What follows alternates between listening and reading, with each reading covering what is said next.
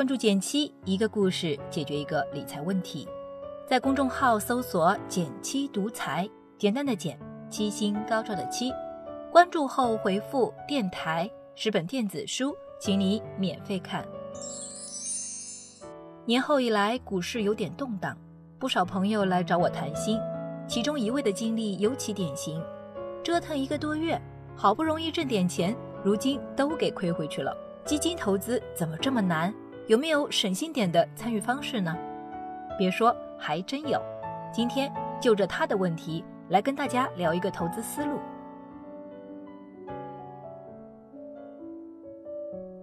先说说这位朋友的心路历程，不知道大家是不是还记得，今年春节后开盘第一天，A 股受疫情影响遭到一记重锤，但大跌呢是打击，也可能是机会。这不。我这位朋友就从中嗅出了点抄底上车的味道，赶忙要我推荐基金给他。鉴于此前他从没有过基金投资经验，我建议他冷静点，先从风险较低的纯债基金开始尝试。此处我还特意强调了小金额慢慢定投，过个一到两年再考虑取出来。据此，他做了个谨慎的定投计划，每月拿出三百元，固定在五号这天买入。试半年再说，听着一切正常，但实际操作中就走了样。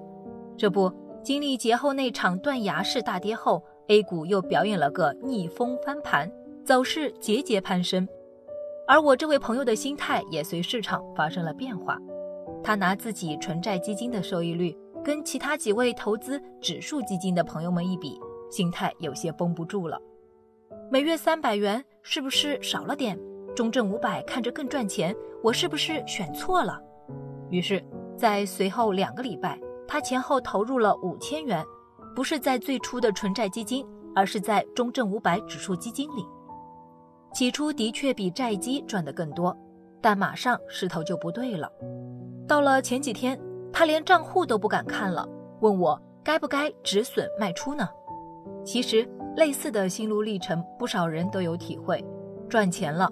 担心本金投入不够，或是没选到更赚钱的品种，亏钱了就怕喋喋不休，自己的血汗钱连本带利都亏完。毕竟真金白银投进去了，每天关心一下账户变化也是人之常情。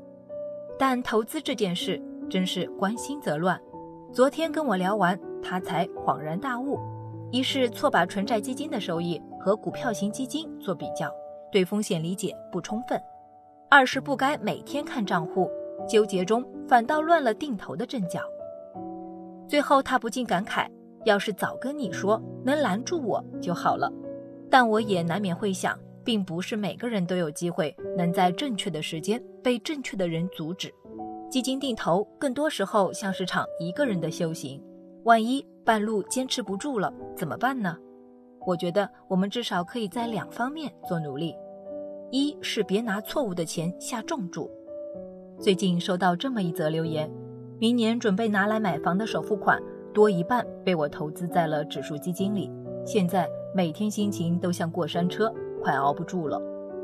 我们常说基金投资是个长期行为，一般指数基金建议投资时间都在五年以上。原因嘛，其实跟收益有关。就拿股市来说，数据证明短期内股市涨跌风险很大。但当你放眼五到十年，甚至更长时间，小到上市公司，大到国家，发展和成长几乎是确定的事。这也是为什么投资时间越长，基金赚钱的确定性就越大。